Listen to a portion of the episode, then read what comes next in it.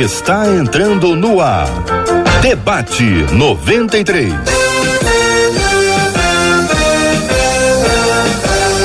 Realização 93 FM. Um oferecimento Pleno News. Notícias de verdade. Apresentação J.R. Vargas. Alô, meu irmão.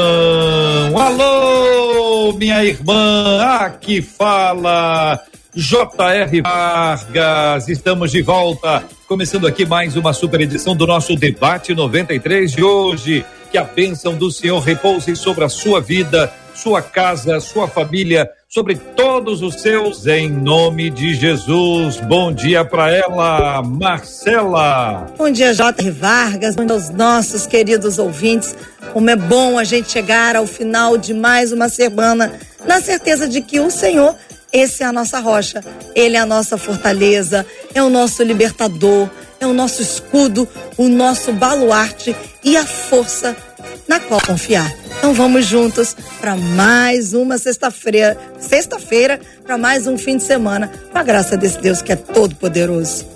Maravilha, vamos conhecer os nossos queridos debatedores, aqueles que estão conosco hoje aqui, abrindo as nossas telas, Marcela, conhecendo as nossas feras. Feríssimas chegando para o debate de hoje, já com a gente, a nossa querida menina da tela, a doutora Iradi Coutinho, e com a gente também o nosso querido pastor Vander Gomes, todo mundo preparado para mais um Super Debate 93.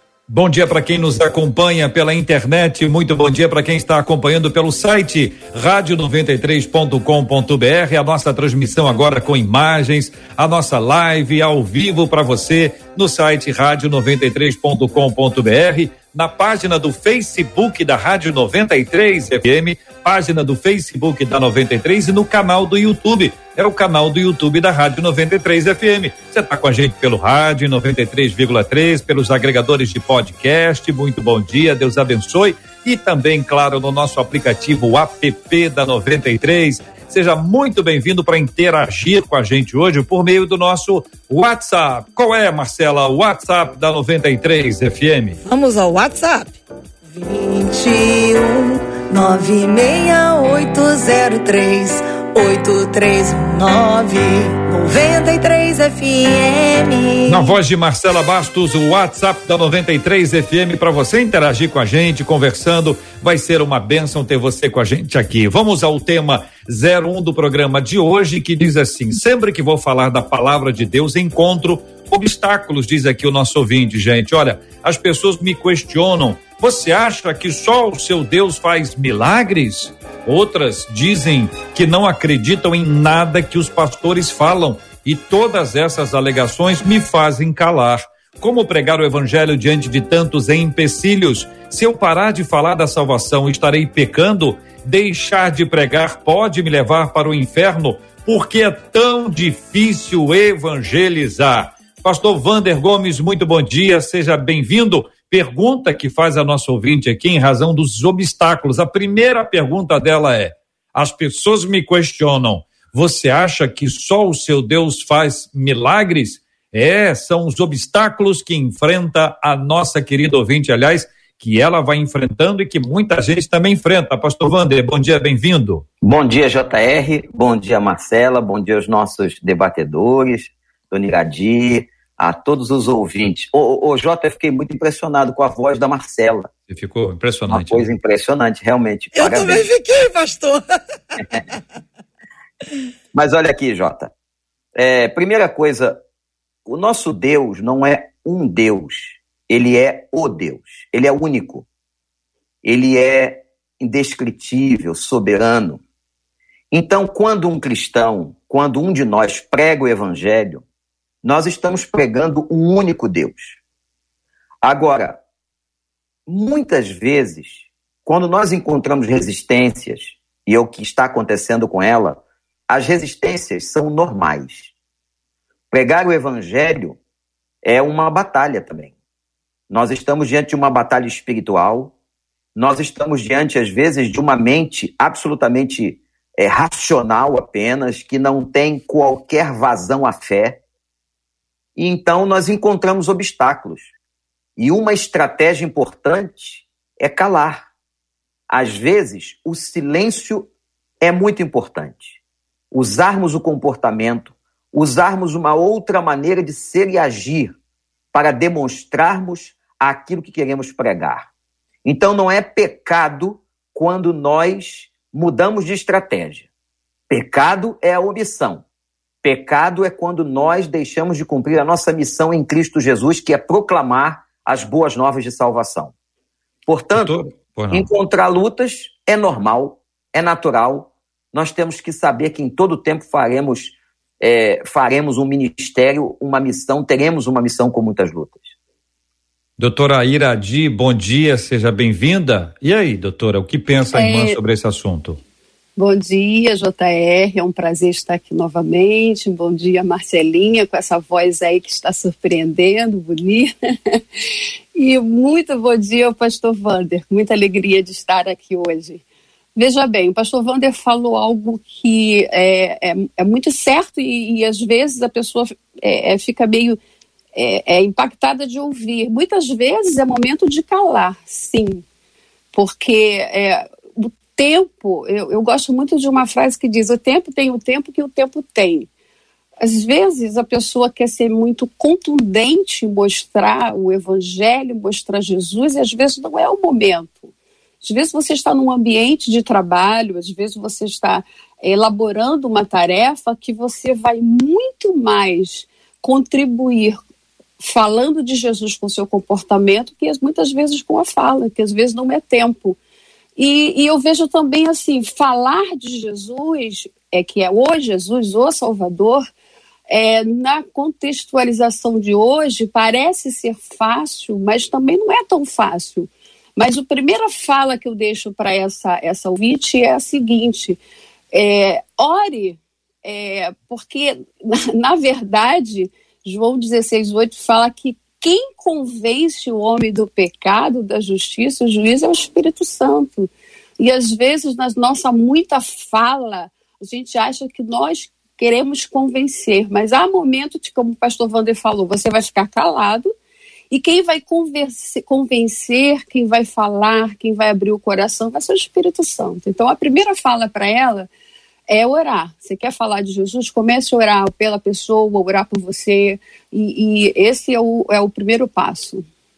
Muito bem, a nossa querida ouvinte que nos encaminhou esse tema, Marcela, ela apresenta para a gente inicialmente a pergunta: você acha que só o seu Deus faz milagres?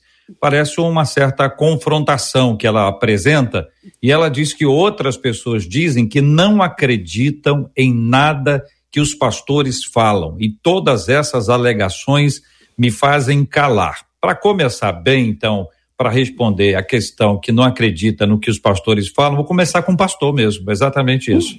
pastor Vander, vamos lá, como responder a essa, essa ouvinte nesse aspecto? que trabalha essa ou incredulidade ou esse essa desconfiança, muitas vezes com base em exemplos, em circunstâncias que são realmente factuais e outras vezes é só uma questão espiritual ou ambas. E aí, pastor? É verdade, JR. Nós temos muitos casos né, de decepções, de traumas na vida de pessoas com pastores. Mas observe que ela está generalizando. Uhum. Ela não acredita em nenhum. Ela não acredita em nenhuma palavra que é dita, nenhuma palavra que é proferida por um pastor. Ora, então, o caminho da evangelização para esta pessoa não pode ser através de pastores. Porque se ela não crê, como é que ela poderá dar valor ou crédito a essa pregação? Se essa nossa ouvinte não é uma pastora, então aí está uma oportunidade dela, como uma cristã, uma cristã é, natural, cheia de dons e talentos, continuar pregando o evangelho e apontando para aquele que tem que ser apontado, que não é o pastor A ou o pastor B, que todos são falhos e humanos. Ela tem que apontar para a figura de Cristo. Nós proclamamos a Cristo, nós pregamos a Cristo. Nós não pregamos denominações, igrejas, pastores, ou bispos, nada disso. A nossa pregação é a pregação do Evangelho de Cristo. São as boas novas do Evangelho. Então, dizer a essa pessoa incrédula que realmente pastores falham, pastores decepcionam, como todos os seres humanos são passíveis de decepcionar uns aos outros. Mas o Deus que nós cremos, único, sustentador de todas as coisas, é a esse que nós pregamos. É a esse Cristo que nós anunciamos. E esse viveu sem pecado, morreu em nosso lugar e ressuscitou. Então, a proclamação do evangelho que ela tem que fazer é a do nome de Jesus e não do nome de uma outra pessoa. E ela seja inteligente. Se a pessoa tem preconceitos contra pastores, ela não use esse canal, não, não mencione isso, vá por um outro caminho. Na evangelização que Filipe fez ao eunuco, aquele homem da rainha de Candace, um fato marca aquela história em Atos. Ele usa o que o outro tem. Ele usa o ponto onde o outro estava. É por aí. A gente não está para confrontar ninguém. Nós estamos para proclamar. Isso aí. Iradi? Não, na verdade, a, a, nós, nós somos chamados para sermos discípulos de Jesus e a, nós temos que pedir, porque é, a vida cristã é uma conexão entre o homem e Deus, mas também uma conexão entre seres humanos. Então, cabe a eu, a essa, essa pessoa, é, procurar é, entender, como o pastor falou, se ela tem já uma dificuldade de que eu não sei por que questão que ela teve algum problema ou alguma fala, é, às vezes as pessoas elas adoecem é, por, por ouvirem pessoas que não vão trazer nem benefício para a sua vida. Então, às vezes, ela teve uma decepção ou ouviu falar, tem muito isso, aí eu ouvi falar, mas eu só conheço se a fruta é doce se eu experimentar. E às vezes não experimentou, mas ouve falar. E o evangelho é, é conexão em Deus, com Deus, sem olhar para o homem. O homem é falho, e eu, eu não tenho que apresentar um evangelho de A nem B. Eu, eu, eu, eu gosto muito de falar que o evangelho é boas novas de Jesus que o nosso alvo tem que ser salvação, vida eterna. Às vezes a gente se prende muito, muito a dogma, a igreja, a convidar a minha igreja. Se fala muito de igreja, é lógico que na igreja nós congregamos, nós nos relacionamos, nós, nós aprendemos, precisamos ter sim um pastor, um líder. Mas ela precisa apresentar Jesus, Jesus que é a salvação. Acho que o, o, eu, eu, entendo muito assim que às vezes as pessoas ficam tão preocupadas que elas esquecem de mostrar o Evangelho como um alvo que é salvação, é vida eterna. Porque às vezes as pessoas ficam preocupadas, vamos para a minha igreja, ah, minha igreja tem isso, a minha igreja é boa. Fale de Jesus, fale de vida eterna, fale o quanto Jesus nos amou, fale o quanto que Jesus se preocupa com ela, como Jesus está para é, é, curar das dores, talvez são dores emocionais que essa, essa pessoa tem, a dificuldade. Então, assim, é apresentar um Jesus que, que traz alegria, que traz cura. Talvez essa pessoa está precisando de cura interna. Aí eu, eu, eu vejo o outro faz uma projeção, né? Ah, nenhum pastor serve. Porque talvez eu esteja com uma dor interna e olha uhum. sempre as pessoas achando que ninguém vai dar conta, né? Muito bem. Agora, quais são ah, os empecilhos, quais são os obstáculos que você, querido ouvinte, já enfrentou na sua vida para compartilhar o evangelho para alguém? Qual foi a barreira que você enfrentou? É denominação, é o pastor, é a música, é a estrutura, é você, é o horário? qual foi a barreira? É alguém que estava com questionamento bíblico? É alguém que apresentou uma, uma outra perspectiva espiritual? Como é que você lidou com isso? Qual foi o principal obstáculo ou quais os obstáculos que você já enfrentou na pregação do evangelho? A falta de tempo, a impaciência, é a incredulidade? Qual foi a sua experiência? Conta aí, meu querido ouvinte, conta, meu ouvinte. Manda aqui pra gente agora aqui pelo chat do Facebook, pelo chat do YouTube. Estamos transmitindo agora o debate 93 pela página do Facebook da 93 FM, pelo canal do YouTube da Rádio 93 FM Gospel. E você participa também pelo nosso WhatsApp, que é o 21 96803 8319 21 96803 8319. Qual foi ou quais foram as barreiras que você já enfrentou para pregar o evangelho? E até você que é convertido há, há menos tempo, né? Poderá compartilhar também quais eram as suas resistências. Você resistia ao Evangelho como? Quais eram ou quais foram as barreiras que você estabeleceu e que depois elas foram vencidas pela graça de Deus? Marcela, conta aí pra gente o que, que você está ouvindo dos nossos ouvintes. Pois é, já tem gente compartilhando as suas barreiras até um pouquinho antes de você pedir. Eu acredito que isso agora vai chegar aqui de uma maneira bem mais forte, porque uma das nossas ouvintes aqui pelo Facebook diz ela: para mim a minha maior dificuldade é quando a gente chega na questão dos costumes, diz ela. Ah, os costumes mundanos são muito diferentes dos nossos e as pessoas já acabam me olhando de uma maneira diferente quando eu vou falar qualquer coisa já se cria aquela barreira. Agora, pelo WhatsApp, uma outra ouvinte disse assim: esse tema veio direto para mim. Essa semana eu debati com uma pessoa no YouTube e ela me dizia que ela não acreditava na Bíblia. Que o Deus que eu acredito é um Deus incoerente, porque ele manda as pessoas para o inferno. Olha, gente, eu expliquei tudo para ela. Eu falei da graça do nosso Deus, mas durou, durou rendeu. Mas eu falei, disse ela. No final, ela disse, eu disse a ela que a minha parte eu fiz. Eu falei do amor de Jesus. Sei que a gente não pode se calar. Precisamos falar. As pessoas crendo ou não. Mas que é difícil, diz ela. É muito difícil, compartilhando que acabou entrando num embate no Facebook essa semana, JR. E aí, gente, discutir esses assuntos pelas redes sociais é uma boa ideia? Que assunto, JR?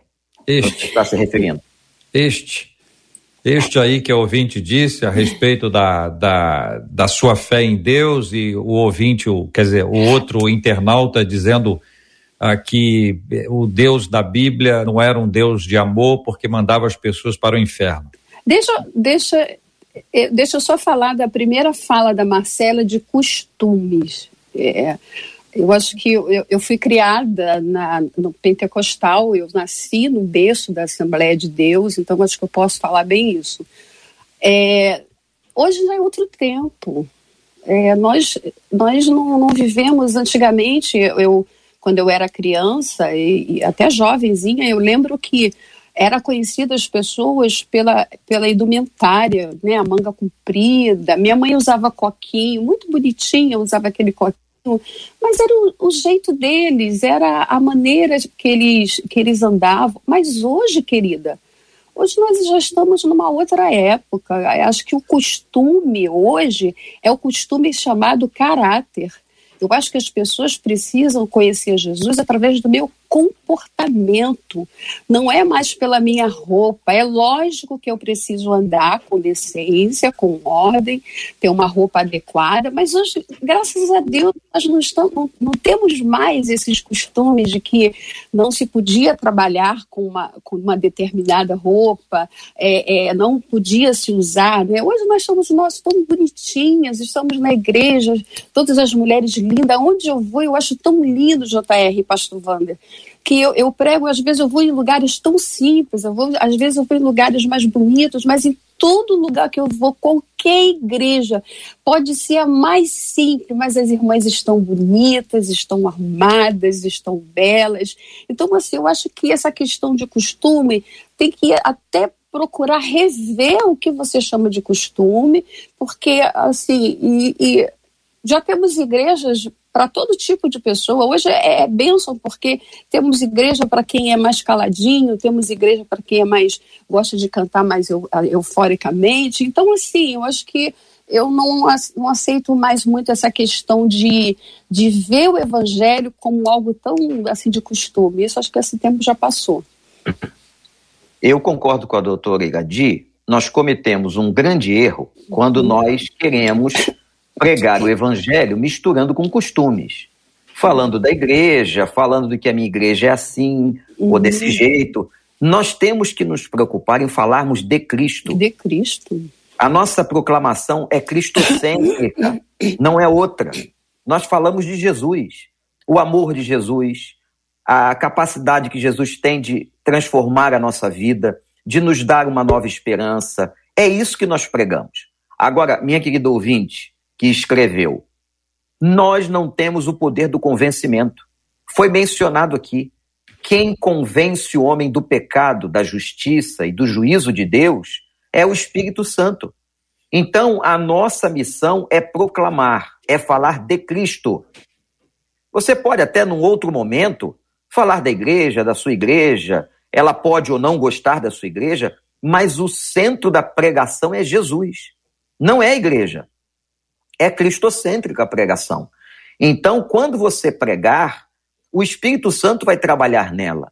E às vezes, minha querida ouvinte, isso leva muitos anos por causa da resistência daquela pessoa, das incredulidades, das experiências que ela teve difíceis na vida. É um trabalho do espírito, por isso é um trabalho de convencimento. O trabalho de convencimento geralmente não é instantâneo, é um processo. E Deus vai trabalhando isso no coração dela. Então, se coloque em oração para pregar, se coloque para pregar o evangelho de Cristo.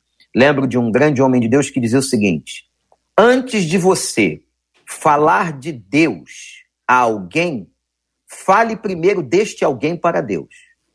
A primeira coisa que você tem que fazer é orar, pedindo a Deus que Deus lhe prepare para esse momento, que o Espírito Santo lhe dê instrução e que da sua boca saia palavras cristocêntricas que exaltem, que apontem para a figura de Cristo. Esquece agora esse negócio de igreja, costumes, como a doutora Iradi acabou de dizer. Pregue a Jesus e deixe o Espírito Santo trabalhar.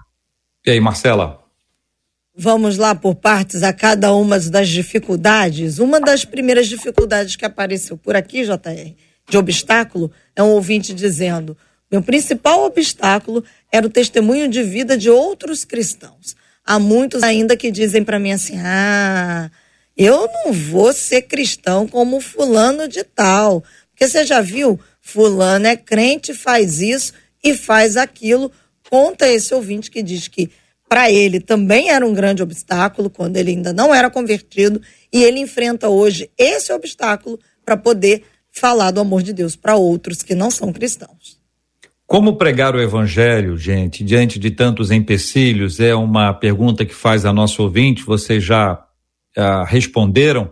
Se eu parar de falar da salvação, pergunta, estarei pecando? Deixa eu só, é, depois o pastor Wander é, completa. É, como pregar o evangelho diante de tantos empecilhos? Assim, eu, eu, eu, eu entendo perfeitamente que precisamos ter estratégias. E graças a Deus as igrejas têm tido estratégias.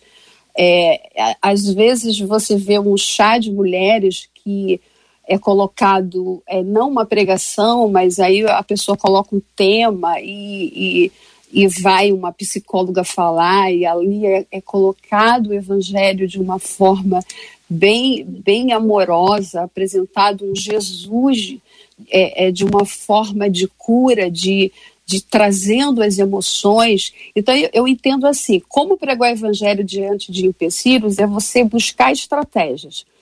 Eu, eu posso dar algumas, algumas falas dessas estratégias, assim, que, que às vezes parece tão notório, mas é bom falar. Por exemplo, você vai fazer um aniversário.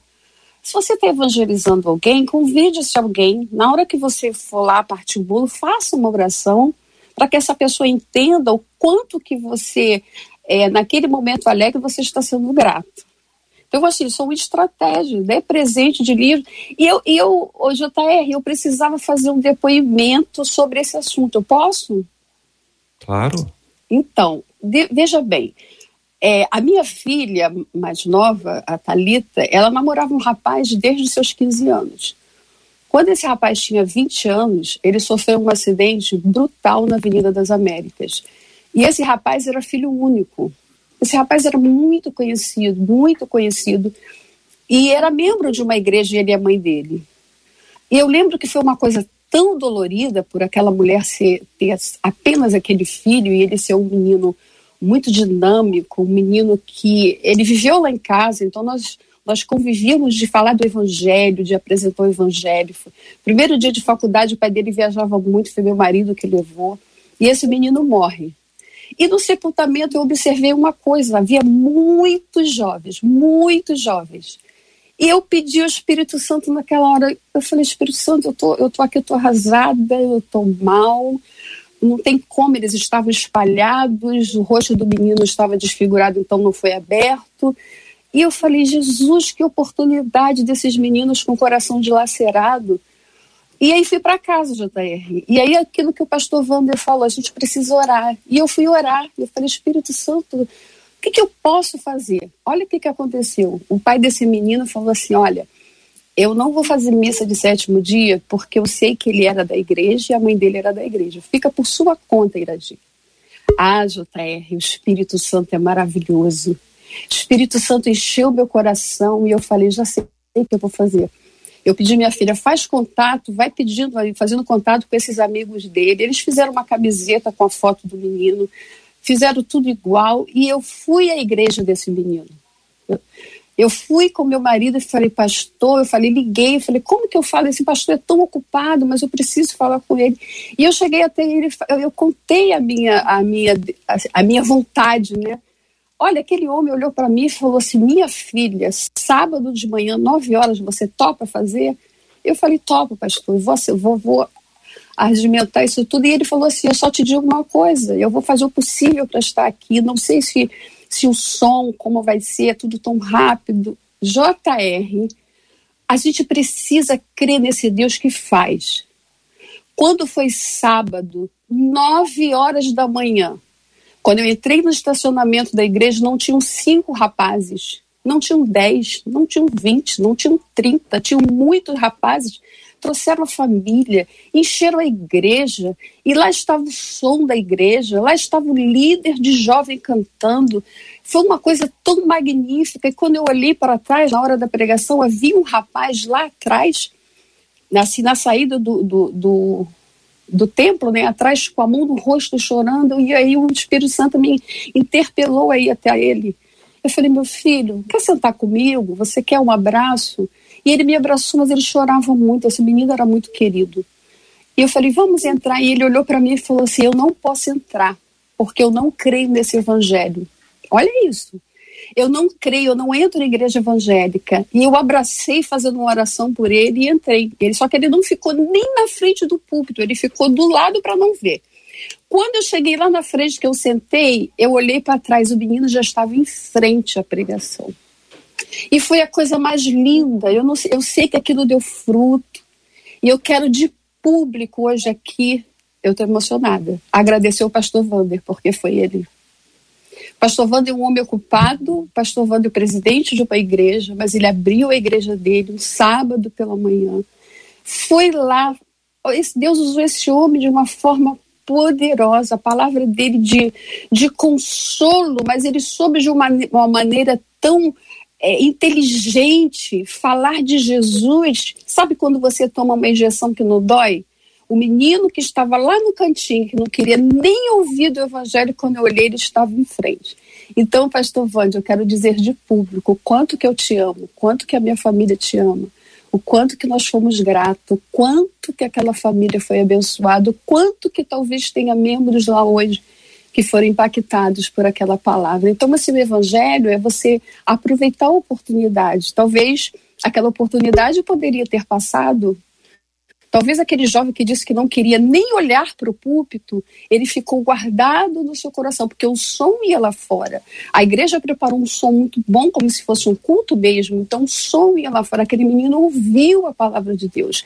Então, assim, como pregar diante de tantos empecilhos, eu acho que a gente tem que se despir também de, de, de, muito, de muito dogma, de muito ritual e pedir ao Senhor, Senhor, me dá estratégia. Quando o pai dele falou, não vou fazer é, é, missa, de, porque ele é evangélico, eu falei, pronto, o Espírito Santo falou, irradia, aí está a oportunidade. E não foi culto de, foi um culto assim de homenagem a ele, mas que o evangelho foi pregado. Pastor Wander, Pastor Wander por favor, querido. Pô, Jota, aí fica difícil, né, cara? Fica difícil dizer alguma coisa, me lembro quando ela foi, o doutor Gadi estava descrevendo, eu me lembrei de todo do episódio, das coisas que aconteceram e eu disse aquela ocasião, nós estamos ali para servir Eu ou qualquer outro, a igreja tem esse papel, né? E é aproveitar todas as oportunidades. Nós temos que aproveitar todas as oportunidades. E o momento de luto, o momento de dor, é um momento extremamente importante, propício para se pregar o evangelho. Deixa aquele que não crê lá. Quem faz a obra, quem vai bater na porta do coração é o Espírito Santo. Obrigado, minha irmã, por esse testemunho. Obrigado pelo seu carinho e graças a Deus porque ele usou a sua vida. Marcela. Quanto às dificuldades, e aliás que testemunho, porque os ouvintes estão aqui escrevendo, dizendo o quanto estão sendo abençoados através do testemunho que a doutora Iradi deu, através do testemunho de vida do pastor Vander, muitos ouvintes fazendo questão de explicitar isso. E quanto aos obstáculos, JR, aparecem aqui, eu vou destacar três aqui. Uh, uma das nossas ouvintes diz que o grande problema e o obstáculo, aliás, não é só uma, mas bateu aqui com duas ou três, é a questão de dízimos e ofertas. Que eles questionam uh, o problema da prosperidade, a questão da prosperidade, dízimos e ofertas, ela traz nessa ordem. Uma outra ouvinte diz que o maior problema que enfrenta é a idolatria. Quando vai se falar de adorar um só Deus, levanta-se essa questão da idolatria. E uma terceira ouvinte diz que para ela o mais difícil foi ter sido, entre aspas, sempre zombada a partir de sua conversão pelos familiares, diz ela. E aí, a mãe, cunhada, quando ela chegava a dizer assim, já chegou a crente, hein? Lá vem a serva, ela falava. Que foi difícil, mas diz ela no final, hoje elas estão servindo ao Senhor. Muito bem, vamos tentar responder passo a passo. Marcela, por favor, nos ajude. Mas o primeiro item é a questão do dízimo e oferta, que é uma resistência que muitos têm. E imagino, eu imagino eu que a pessoa não está evangelizando, desafiando a pessoa a participar. Mas quando se fala sobre igreja, até quando fala sobre o evangelho, não é incomum ser arguído. E vem cá, e essa, por que, que vocês dão dinheiro lá na igreja, isso é um absurdo e tal, e aí começa uma discussão em cima da questão financeira. E aí, queridos, como responder a esse obstáculo? JR, me lembro de uma experiência com um amigo de trabalho, na época eu não, não era ainda pastor, não servia de tempo integral, mas o Rubens era um questionador. Eu já havia pregado para ele, nós estávamos no mesmo ambiente, e ele falava muito do dízimo, ele debochava demais. E um dia eu resolvi levar o orçamento da igreja, impresso, as, aquilo que entrava e as despesas da igreja. E mostrei para ele que naquele orçamento não haviam só é, salários de pessoas que trabalhavam, mas havia obras sociais, haviam casas de recuperação, haviam cestas básicas, havia um trabalho tremendo para a sociedade, coisas até que o próprio governo às vezes não faz ou não tem condições de atender a todos. E a igreja funciona hoje em cada bairro, em cada lugar, como um grande lugar da proclamação de obras sociais, de trabalho social. Pois bem, no final daquela apresentação, eu não estava naquele momento com a Bíblia, eu estava com o relatório financeiro da igreja. Ele virou-se para mim, aquele homem debochado, que cansava de criticar e falar sobre isso, e disse assim: Ô, ô Vander, como é que a gente pode ajudar esse negócio aí? Então, Deus vai dar a estratégia, a hora certa. Você tem que pregar a Cristo. Mas surgiu uma oportunidade dessa, que a sua igreja seja uma boa igreja, bem organizada, que você possa levar um relatório financeiro e mostrar: olha, a gente gasta dessa maneira, já que ele quer explicações sobre dízimos e ofertas. Iradi. É, é, eu, eu olha só, eu, eu fico preocupada quando é, vem esse questionamento assim de uma maneira contundente com pessoas que quando não querem eu, eu, parece assim que querem uma se eximir de que são tocadas e, e querem apunhalar e vem falar de dízimos e oferta.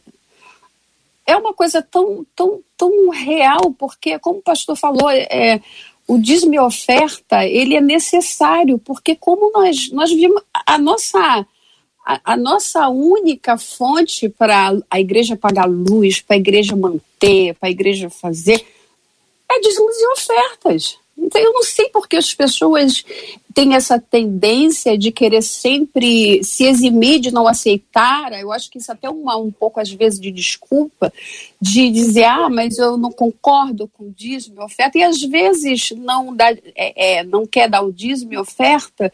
E eu estou lembrando aqui de um pastor muito antigo na minha igreja, um senhorzinho que ele dizia, ele orava sempre, muito, muito humilde, mas eu, eu, eu desde nova aguardava a oração dele e dizia: Senhor, nos abençoa, nos livra da farmácia, que a gente não fique muito doente, porque os remédios são caros. Ele morreu fazendo essa oração lá no público. E, mas eu sou dizimista, eu sou ofertante. Às vezes você fala tanto do dízimo e oferta, e às vezes compra um cigarro caro, às vezes gasta com coisas que fazem mal ao seu corpo, às vezes você é, é poderia ter uma vida mais saudável, até eu digo fisicamente não tem, e eu vejo que às vezes é, as pessoas querem colocar isso como uma afronta para nós. E às vezes quando a pessoa vem falar comigo, diz, eu não dou muita confiança não, sabe? Porque eu acho que é uma maneira que eles querem é, é nos afrontar em dizer, ah, o teu pastor, ah, o teu porque, gente, é, é, é, tão lógico isso. Nós vivemos de uma moeda que precisamos pagar, que precisamos viver, que a igreja tem que viver. A igreja também faz obra social, a igreja está ali, chega junto. A igreja, por exemplo, esse exemplo que eu dei é bem claro. Ele abriu a igreja, ele ligou a luz, ele ligou o ar-condicionado. Ele, ele, eu lembro que ele falou: rapaz do som tem que estar lá. Então, querido, querida, acorda para a vida. Eu acho que olha para Jesus. Eu acho que está faltando as pessoas olharem mais para para, saber aquele que prometeu vida eterna do que ficar questionando. Experimente, eu volto a dizer, eu só conheço a fruta se ela é doce se eu experimentar. Você quer dizer que a igreja é ruim, que Jesus é ruim, que tudo é ruim, se você não experimenta. Vai lá um dia, vá num culto, vá assistir, ou então fale com Jesus, diga, Jesus, fale comigo, ou comece a ler a Bíblia, sabe? Comece a ler a Bíblia e dizer, ah, Espírito Santo, Jesus, fale comigo, você vai ver, você vai ser impactado. Então, é, é, é, essa questão de, de sempre trazer é como se quisesse nos afrontar. Mas assim, a gente já está, né, pastor Walder? É verdade.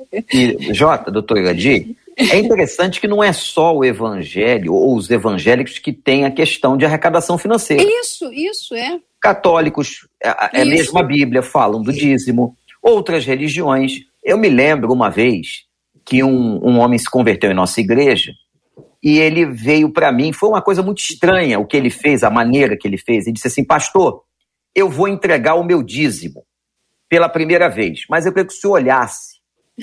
Mas eu não preciso olhar. Aliás, aqui em nossa igreja, eu não toco em dinheiro. Não, não o senhor não precisa tocar, não. O senhor olha o meu envelope. Ele abriu o envelope e tinha muito dinheiro. Tinha muito dinheiro. Aí eu disse: É, que Deus te abençoe. Isso. A questão é o coração, tal. E ele disse assim para mim, pastor, eu gastava muito mais com despacho. Aí. Nunca mais esqueci isso. Esse homem está até hoje na igreja. Então, não é só o evangélico que fala a questão de dinheiro. Se você tem uma organização, você precisa de sustento. Sustento. Você precisa é. que essa organização tenha recursos. O Estado não ajuda, o governo não ajuda, não. os empresários não ajudam. Até prejudica. Um ou outro, eles vão dar uma oferta, vão participar, porque são membros da igreja. Agora, nós vamos esperar de quem? Daqueles que têm consciência de obediência à palavra. A palavra de e é claro, tem gente, tem turma aí, até nossa, dizendo Sim. que o dízimo não é bíblico. Leia com atenção Isso. o Velho Testamento e o Novo Testamento. Quando Jesus Cristo falava sobre essas coisas. Até para completar, pastor Wander, eu estou lembrando aqui, o meu pai, a minha tia, nós, eu tinha uma, uma tia madre, ela era madre superiora. E eu, eu até quando criança achava que ia ser freira, de tanto que eu amava Jesus, mas já era chamada do Senhor. E a minha tia, olha, quanto tempo, então as coisas são mais, né, são mais amenas, mas a minha tia, ela, ela ela fazia o trabalho dela no, no, interior de Piauí, ela era nordestina, mas vivia lá com a missão dela. E ela nos visitava, pastor Wander e, e reverendo JR, uma vez por ano ela tinha permissão de vir visitar os seus parentes. Então ela vinha aqui no Rio visitar meu pai, era uma alegria, porque era a boneca que a gente ganhava. Mas eu lembro da fala da minha tia, ela, ela falava assim que ela tinha uma, uma porcentagem que ela tirava que ia lá para o Vaticano, ela dizia. Ela tinha uma parte da, da, daquela vivência dela, ela dizia: Isso aqui não tem que ser separado porque vai para lá. E tinha outra coisa. Às vezes ela estava em apuro, ela não dormia na nossa casa, não era permitido. Talvez hoje já seja mais diferente, né? Ela tinha que ir para casa de um outro tio dormir porque nós éramos evangélicos. Mas ela tinha contribuição, ela sempre falava: nós temos uma contribuição de, de dízimo que vai para a igreja. Então, essa questão de fala dos evangélicos é porque querem, né? Mas, gente, eu acho que nós já estamos vacinados quanto a isso. Muito bem. Segundo item que a Marcela trouxe é a questão da idolatria. E aí, Marcela pode reler porque ninguém mais lembra. Os nossos ouvintes estão dizendo aqui, aliás, depois que surgiu. Não, aquele item sobre então, a idolatria. Depois que surgiu, quando eu falei do item da idolatria, vários outros chegaram dizendo que o confuso para as pessoas é: ah, vocês querem adorar apenas um Deus, e por que não a todos os outros? imagens, santos, e aí vão se levantando aqui as questões da idolatria. Pastor Wander. Então, eu também tive uma experiência com um casal aqui, eu estou agora nos Estados Unidos. Aliás, JR, semana que vem eu chego, você está me devendo um almoço. Eu vou esperar você me convidar. Então, é, esse casal, muito é, idólatra, faziam várias oferendas, etc. Eu fui visitá-los, foi aqui a experiência e disse para ele assim: ela perguntou, a esposa perguntou, mas essa situação, porque eu adoro o, o, santo tal, eu tenho tal imagem, tal, etc. Eu falei: você tem uma Bíblia? Ele falou: tenho a Bíblia católica. Eu falei: então, pega a sua Bíblia. E peguei a Bíblia católica dela. Eu falei: agora abre no lugar tal e leia aqui comigo. Adorarás só o Senhor teu Deus e só a Ele prestarás culto. É o que a sua igreja prega é o que o seu líder religioso prega, porque está aqui, a base dele é a palavra de Deus. Essa família refez sua vida, se converteu e eu os batizei. Usar a ferramenta, trazer o que o outro está apresentando, é um caminho importante. Mas muitas vezes, JR, pessoas entram em briga, discussão, animosidade. Aí você cria uma barreira natural à evangelização. Você precisa é, ir pelo caminho que a pessoa está. Não é hora de condená-la, não é hora de dizer que a religião dela é ruim, que aquilo ali é do diabo. Isso não é estratégico. Isso é uma história para depois, no amadurecimento, no entendimento, que você vai dizendo uma coisa ou outra no discipulado. Mas, no primeiro momento, é conhecer a Cristo como Salvador. completando o que o pastor Wander falou, eu acho que a nossa fala precisa não, não, não entrar em, realmente em discussão. Nós convivíamos bem com essa nossa tia e a gente sutilmente nós falávamos de Jesus para ela, o Jesus que, que realmente representava. Mas eu acho que a nossa fala precisa ser uma fala de que é, há outros deuses ou outras imagens que a nossa, no nosso coração, nós celebramos e pregamos o túmulo vazio. Todas essas pessoas, se você for lá, tem um túmulo. Só que o nosso Cristo ressuscitou no terceiro dia. Está... Só isso, e falar com carinho. Eu acho que uma coisa que eu tenho observado, assim, as pessoas estão muito enfermas. Enfermas que eu digo assim, da sua, da sua essência de alma, de tantas dores, de sofrimento, não cabe mais a mim entrar assim em discussão. Eu acho que eu preciso falar em amor. Eu preciso dizer para ela, querida, querido, assim, é, Jesus, ele através da cruz ele, ele nos deu acesso à vida eterna. O sepulcro está vazio. Ele não está mais ali. Ele deu a vida dele para que eu e você pudéssemos estar um dia. Eu acho que assim de, de uma maneira assim mais suave para ele entender. Eu acho que a sua fala, acho que você precisa exalar Jesus nos seus poros, na sua vida, no seu olhar, no seu falar. Que às vezes as pessoas querem falar de Jesus assim como, sabe, com aquele rosto contundente. Não, porque fulano não salva. Ah, não, apresente Jesus só de um túmulo vazio que ressuscitou, que está de braços abertos. Já pensou você falar para uma pessoa que está dolorida, você dizer assim: olha só, ele está de braços abertos para te receber. Ah, isso é toca no coração. Amém. E a terceira questão que foi levantada pelos nossos ouvintes foi uma das ouvintes dizendo sobre a zombaria que recebia, inclusive dos próprios familiares, quanto ao ter sido é, tornado, se diz ela aqui, evangélica, e as pessoas olhavam e diziam assim: lá vem a santa, hein? Já chegou a santa. Diz ela como agir diante disso. Zombaria é uma benção. é uma benção. Quando a gente começa a zombar da gente e jogar piada tal, e já passei muito por isso. A Bíblia diz que nós seremos recompensados por cada perseguição. Mas eu vi muita gente zombando que na hora que precisava vinha pedir oração. E muita gente que zombava foi mudando de postura. Então não se aborrece com a zombaria, não. Leva na boa, zombaria, e aos pouquinhos continua pregando, testemunhando, que você vai ver que o respeito e a honra vêm por causa do Deus que habita em ti. Bem-aventurado quando vos perseguirem e mentindo disserem todo mal contra vós. Bem-aventurados, felizes são. É, felizes são mesmo, porque se você está sendo zombado, é, é, sinal de que algo está é, incomodando. Então, eu volto a repetir: é, não tem que criar uma questão maior, não. Eu acho que você tem que fazer a diferença. Se a sua família, quando você chega, zomba de você, leva um bolo gostoso, é, faz algo diferente, chegue diferente, não, não troque palavras farpas, não. Viva Jesus para que eles possam olhar e dizer: nossa, a gente zomba dela e ela continua, porque Jesus, em seus passos, o que faria Jesus? Será que Jesus entraria naquela contenda, naquela confusão? Não, acho que Jesus, quando olhou para Zaqueu lá em cima da árvore, ninguém gostava de Zaqueu, porque ele cobrava imposto, ele, ele era mal visto, porque ele cobrava, arrecadava ali para os romanos. E ali talvez alguém olhou para ele e falou assim: ah, esse homem, o que, que ele está fazendo aqui? Aí Jesus olha para cima e diz: desce daí que hoje eu vou. Ai, eu vou morar, eu vou lá pousar na sua casa, sabe? Eu tenho pedido, sabe, o, o, o JR, nós estamos vivendo dias, como fala Paulo, dias trabalhosos, dias difíceis. Acho que é hora da gente, eu tenho pedido ao Espírito Santo, Espírito Santo me conduz, Espírito Santo, o que eu devo falar? Espírito Santo, o que, que eu devo fazer? Porque por muito tempo a gente foi fazendo, foi fazendo, hoje a gente tem que pedir Espírito Santo.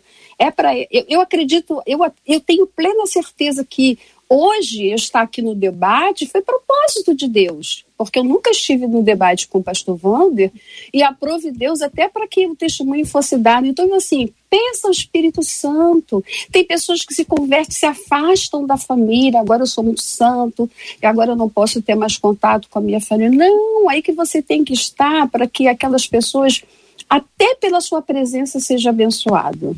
Uhum. Muito bem. Deixar de pregar pode me levar para o inferno? É o que pergunta o ouvinte. Não. Aí é um, um, um entendimento inadequado da doutrina da salvação. Então, como a gente não tem tempo aqui, eu sugiro a esse ouvinte que ele possa ler alguma coisa ou da escola bíblica, ou conversar com o seu pastor, para entender o que é ser salvo nós somos selados com o Espírito Santo da promessa. Deus não salva de manhã, condena de noite, no outro dia manda para o inferno de manhã cedo, de tarde ele vai para o céu. Não é assim que funciona. Não é? Deixar de pregar é uma omissão, é um erro nosso. Mas não é isso que vai ter a, a, a decisão final de condenação. Isso é uma outra história. Nós não perdemos a nossa salvação por causa dessa situação é fundamental que nós proclamemos. Mas eu sugiro a este irmão, este ouvinte, que possa conversar com um professor de escola bíblica ou ler alguma coisa sobre a doutrina da salvação, para que ele possa tirar isso da cabeça e não ver Deus como esse Deus castigador, sempre punitivo, e ver também que Deus é um Deus da graça, é um Deus de amor e de misericórdia. É? Então, eu queria fazer essa sugestão, Joté. É, esse, esse é meu entendimento também, eu concordo. Não, porque você iria para o inferno? Eu acho que você realmente precisa. É o que é o que está faltando às vezes a pessoa ler a palavra, buscar, como o pastor falou, é, alguém que lhe oriente e também é, frequentar a escola dominical, o discipulado para você ter entendimento, porque senão você fica com muita barreira dentro do coração e fica se punindo punindo. Ah, eu pequei, ah, eu vou para o inferno. Imagina se toda hora a gente fosse para o inferno, não, hoje eu vou, amanhã eu não vou, hoje eu vou. Não, querido. Eu acho que você tem que pedir assim, é, procurar uma orientação. Acho que está faltando a você uma orientação de alguém para te discipular. Marcela Bastos. Eu preciso soltar o BG porque já são 11h55, a hora voou. E um dos nossos ouvintes dizendo aqui: Nossa, que bênção poder ouvir vocês nesse dia de hoje. Diz ela, uma ouvinte, porque eu já estava carregando no meu coração a vontade de evangelizar mais, diz ela, mas os obstáculos acabavam me impedindo. E hoje a maneira como vocês falaram tocou bastante ao meu coração. E um outro ouvinte disse assim: entendo a partir da palavra dos debatedores que o segredo é amar.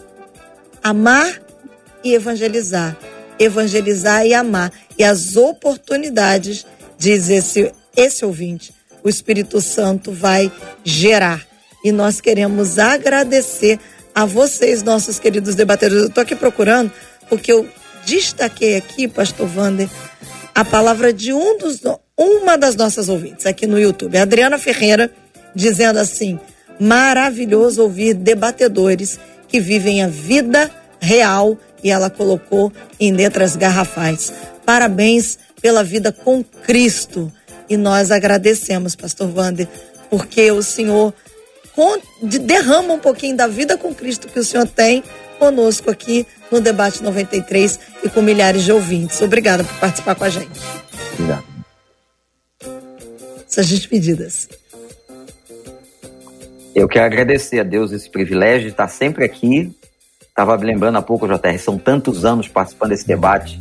Deus continue abençoando essa rádio, esse veículo, a sua vida como o, o líder, nosso líder, né? E também a você, Marcela. E foi um prazer grande, doutor Iradi, estar com a irmã e com os nossos ouvintes. Doutor Iradi, olha, aqui a Verônica Teles dizendo assim: muito obrigada como Deus é fiel. A minha oração é que Deus abençoe grandemente a cada um de vocês, diz ela que ainda complementa, que vocês tenham um fim de semana abençoado. E complemento ainda, doutor Iradi, como o poder do testemunho, né? Da mesma maneira como o pastor Vander, é, ele fica, compreensivelmente ficou, né? Além de impactado, mas mais assim, recluso. Mas eu quero dizer que a sua atitude, doutor Iradi, em honrar a Deus pela vida do pastor Vander, tocou muitas pessoas aqui durante o debate 93. Não param de chegar mensagens no WhatsApp. E não só por você ter honrado a vida do, do pastor Vander, mas também por todo o contexto que você compartilhou. Então, receba o carinho e o amor dos nossos ouvintes nesse dia de hoje, também o nosso. Obrigada, viu, doutora? Quero deixar meu abraço, prazer estar aqui. JR, Deus continue te abençoando, te usando. Você é um instrumento de Deus todos os dias aqui. Marcela, você também é um instrumento de Deus, tem sido bênção para tantas vidas. Pastor Wander, um grande abraço. Deus Obrigado. abençoe. Quando você vai voltar semana que vem, eu vou lá lhe dar um abraço. Ótimo. Estarei lhe esperando. É, e um abraço a todos os ouvintes, que Deus abençoe. E eu quero deixar, gente, aquietai-vos e saber que eu sou Deus. Deus tem o controle de todas as coisas. Um grande beijo, um bom final de semana. JR, eu encerro com a Júlia Maria aqui no YouTube, que ela disse assim: graças a Deus que ele me deu a oportunidade de assistir esse debate e de participar desse programa. Estou saindo muito abençoada e a gente agradece a Deus pela vida de cada um dos nossos debatedores que passaram por nós ao longo desta semana, pela companhia dos nossos ouvintes e, sobretudo, pela graça de podermos ser abençoados e também abençoar a vida de tantas pessoas. Amém. Muito obrigado, Marcela, pela palavra. Obrigado, pastor Vander, doutora Iradi. Uma palavra para os nossos amados ouvintes que gostam de uma treta. Treta é uma expressão recente no vocabulário brasileiro. Normalmente, essa palavra treta era muito utilizada na região de São Paulo, especialmente na Zona Leste, onde eu fiquei durante quatro anos lá. A expressão treta era muito comum. A internet, as redes sociais globalizaram a expressão treta E treta é o que muita gente gosta de puxar a partir de uma de uma fala de um, de uma opinião de outro, aí começa uma discussão. A treta aparece quando ela não tem volta. Então eu queria sugerir, entre numa discussão, se cinco minutos depois você puder abraçar a pessoa. Se não puder abraçar, se o assunto começou a esquentar e você não conseguir mais abraçar a pessoa, trate de parar, porque mais vale o abraço da pessoa do que a vitória na treta. Isso é uma palavra para quem está tretando pela internet sempre com os assuntos, porque todo mundo tem opinião sobre todos os temas, mas as pessoas às vezes dão as opiniões um tanto quanto agressivas. Eu estou aqui protegendo os meus ouvintes, tanto os que provocam a treta, quanto os que entram na treta e depois não saem da treta. É entre eles, mas nós estamos aqui para pastoreá-los e dizer: calma, gente, calma, vamos conversar. Melhor coisa é quando vocês conseguem conversar. E se não deu para conversar numa mensagem, duas, é melhor parar, porque talvez não seja a melhor forma para a gente interagir. Que Deus dê graça e sabedoria a cada um de nós no desenvolvimento da nossa vida espiritual. Sabe por quê? Às vezes é por um assunto desses que as pessoas se afastam. Porque fica muito feio quando a pessoa começa a ver dois, três crentes brigando. E, e pela internet é público. Tá todo mundo vendo. Será que é o melhor testemunho? É diferente de você conversar sobre opinião. Você tem uma opinião, tá tratando opinião, mas quando começa a estender demais, é preciso que se abra o olho. A gente tem que ter sabedoria de Deus para isso. Que Deus abençoe a todos. Uma palavra carinhosa aqui para os nossos amados ouvintes lá de Santa Catarina. A semana iniciou aí com essa notícia muito triste, aquela invasão na, naquela escola. Hoje parece que houve uma tentativa de invasão de uma escola na região dos Lagos, em Cabo Frio. A polícia conseguiu, a guarda municipal, não sei, conseguiu deter, impedir. Ontem nós tivemos aquela operação da polícia ah, no Jacarezinho, temos uma audiência gigantesca na comunidade e é tempo de muita oração, porque além de nós termos que nos preocupar com Covid-19, temos que também nos preocupar com muitas outras coisas. Por isso que a gente precisa de paz. A gente precisa de paz. Que Deus dê ao coração de cada um de vocês a paz de Deus que excede a todo entendimento. Doutora Iradi, ore conosco. Vamos apresentar este tema, orando por consolo, orando por cura, em nome de Jesus. Querido Deus, eterno Pai, nós te louvamos nesta manhã, porque tu continuas sendo Deus. E te pedimos, Senhor, nesta manhã, por corações lutados, Pai, pela família daquelas crianças ali em Santa Catarina. Meu Pai, o Espírito Santo possa entrar com bálsamo, bálsamo para aliviar a dor Senhor, eu te peço também pelos enfermos, pessoas que estão em hospitais, os que estão entubados, visita. Senhor, eu te peço também pelo consolo de vidas, Senhor amado, que têm sido, Senhor, ceifadas por confrontos. Pai, eu quero nessa manhã pedir a Ti, Senhor, que haja paz, que Tu entre, Senhor, com paz nesses lares que estão aflitos nessa manhã. Senhor, muito obrigado porque tu és um Deus que nos fortalece, que nos dá graça, que nos dá sabedoria, que nos conduz em vitória. Muito obrigado por esse debate. Entregamos tudo em tuas mãos, em nome de Jesus. Amém. Amém. Que Deus te abençoe. Você acabou de ouvir Debate 93.